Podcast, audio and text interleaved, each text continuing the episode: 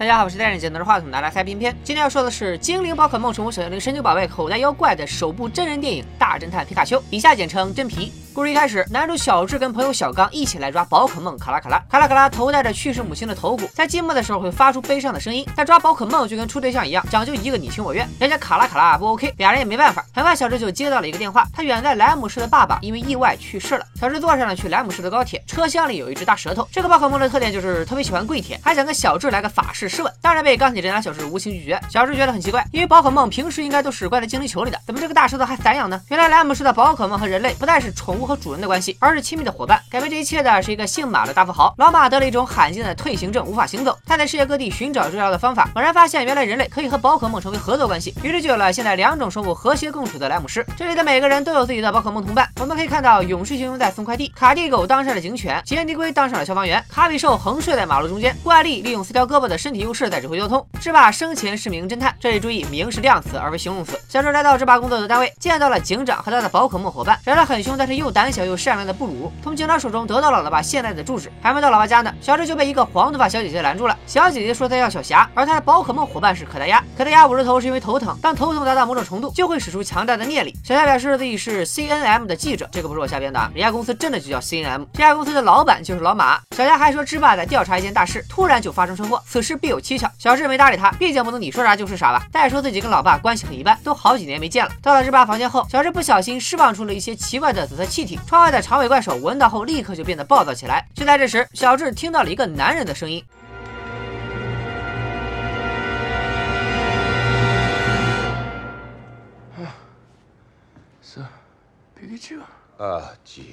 很多人可能一时无法接受皮卡丘是大叔影，但是本片其实是改编自任天堂的掌机游戏《名侦探皮卡丘》，在里面皮卡丘的这个皮设确实是位大叔。这次给皮卡丘配音的是小贱贱瑞安·雷诺兹，听多了居然还有些反差萌。皮卡丘自称是老外的搭档，而且除了小智，没人能听懂皮卡丘说的话。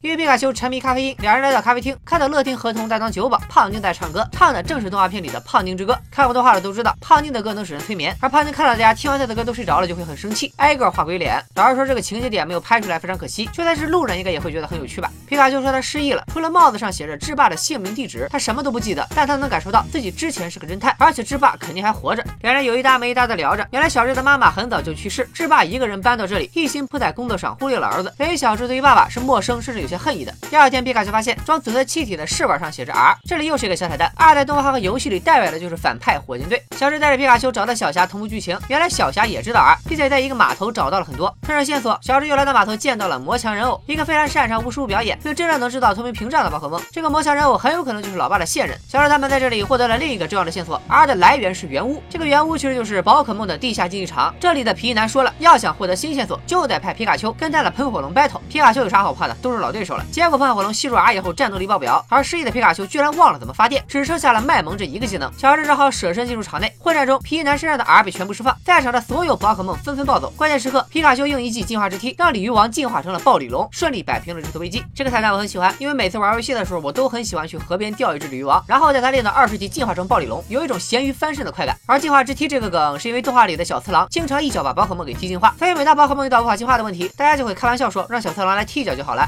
我们回来继续说剧情。小智从平台口中得知，智霸查出 R 是从实验室的博士那里流出来的。之后，他和皮卡丘被带到了老马的办公室。这里我们发现桌子上的伊布用火精灵石进化成了火伊布，而背后的三座雕像都是传说中的大神级宝可梦。中间的是创世大神阿尔宙斯，左边是时间大神蒂亚卢卡，右边是空间大神帕鲁奇亚。原来老马也知道 R 的存在，因为 R 危及到了他创造的一切，所以他才委托智霸帮自己调查。结果发现罪魁祸首居然是自己的儿子小马。老马非常坚信智霸没死，还反手就甩出了高科技全息投影，还原了当晚的剧情。原来在发生车祸之后，智霸和皮卡丘都没死，突然超梦出现了，似乎就是他抹除了皮卡丘的记忆，抓走了智霸。超梦是初代游戏和初代动画的大 boss，是人类通过重组梦幻的基因创造出来的超级宝可梦。这个人造神兽能够通过读心术跟人对话，还能精神攻击对手。现在看来，只有找到超梦，才能找到那晚的真相。小佳说，宝可梦遗传研究所经历了一次事故，正好就是智霸失踪那晚发生的。于是俩人就带着各自的宝可梦，偷偷潜入研究所。他们不知道的是，这些都被监控拍了下来。实验室里有很多舱室，里面装着各种各样的宝可梦。小小智、小佳兵分两路调查了起来。这边小智调出了全息影像，原来 R 就是这里的科学家利用超梦做出来的，然后用其他宝可梦来测试。他们还做了一个神经连接器，目前作用不详。突然，超梦的实验舱发生爆炸，全息影像也戛然而止。小智把时间调回更早的时候，科学家说这是超梦二十年前从关东地区逃离。宝可梦动画的第一部无印片于九七年开播，超梦作为大 boss，在九八年的剧场版超梦的逆袭中登场，而初代游戏和动画都是发生在关东地区，所以这又是一个致敬的彩蛋。回到剧情，研究所雇佣了一个侦探寻找超梦，而这个侦探正是小智的爸爸。还没来得及思考，小虾那边就出事了，所有舱门都被远程打开，幕后黑手果然就是老马的儿子小马。为了躲避各种宝可梦的追捕，小智触发火警，大家伙逃到室外，宝可梦还是穷追不舍。好在可达鸭越来越紧张，头也越来越疼，终于用意念引发了爆炸。就在所有人都以为终于获救的时候，他们发现自己并没有逃出来，而是逃到了变异巨大化的土台龟的背上。山体滑坡，皮卡丘被一块小石头砸中，瞬间晕了过去。男主怎么可能被小石头砸死呢？嗯，还是可能的。皮卡丘越来越虚弱，就在这时，蒜头王八。就在这时，妙蛙种子走了过来，把抱着皮卡丘的小智领到了一个地方疗伤。万万没想到，主治医生居然就是超梦。皮卡丘很快被超能力治好。奇怪的是，超梦居然说自己欠皮卡丘一个人情，他把俩人带进自己的回忆里。原来超梦是因为皮卡丘破坏了线路才逃出来的。双方还没唠上几句嗑，超梦就被跟踪而来的小马用高科技设备抓走了。皮卡丘觉得自己帮助超梦逃跑，肯定是背叛了之霸，于是执意要跟小智分开。之后还伤心的唱起了歌。The power that's inside.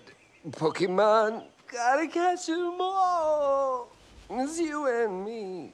I know it's my destiny, Pokemon. 这首歌其实就是初代动画美版的主题曲，原版是这样的。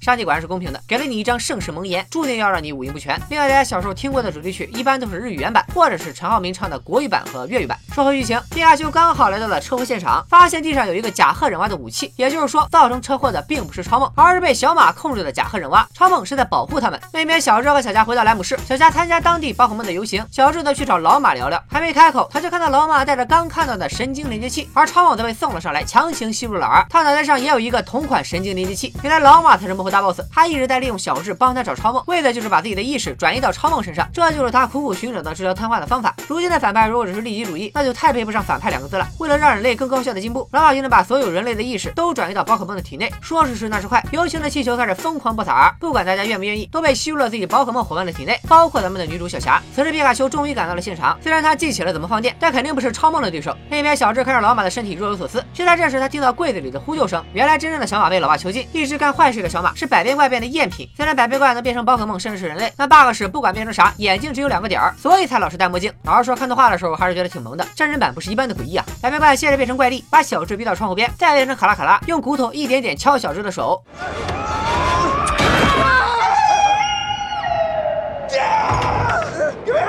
白冰怪不依不挠，变成勇士熊又飞了回来，随后变成肯泰罗干翻了小马，化身喷火龙朝着小智就是一顿啃，不小心啃破了装儿的罐子，最终因为吸入过量的饵变回了原形。趁着皮卡丘吸引 BOSS 的注意力，小智反手就扯掉了老马脑袋上的神经连接器，终于解决了 BOSS。长梦醒来以后开始收拾烂摊子，世界又回到了以前的样子。只是还有一个问题没有解决，那就是小智他爸到底跑哪去了呢？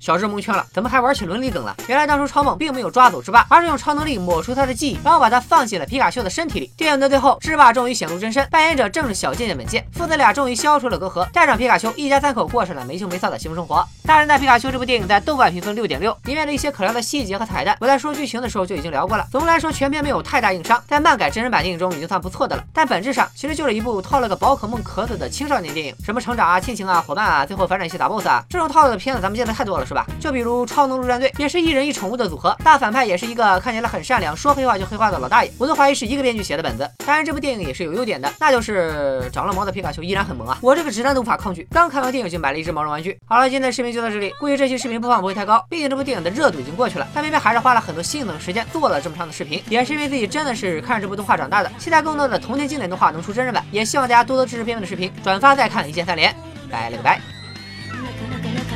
なかなかなか大変だけど必ずゲットだぜポケモンゲットだぜイエイエイエイエイエイエイマサラタウンにさよならバイバイ俺はこいつと旅に出る鍛えた技で勝ちまくり仲間を増やして次の街へいつもいつも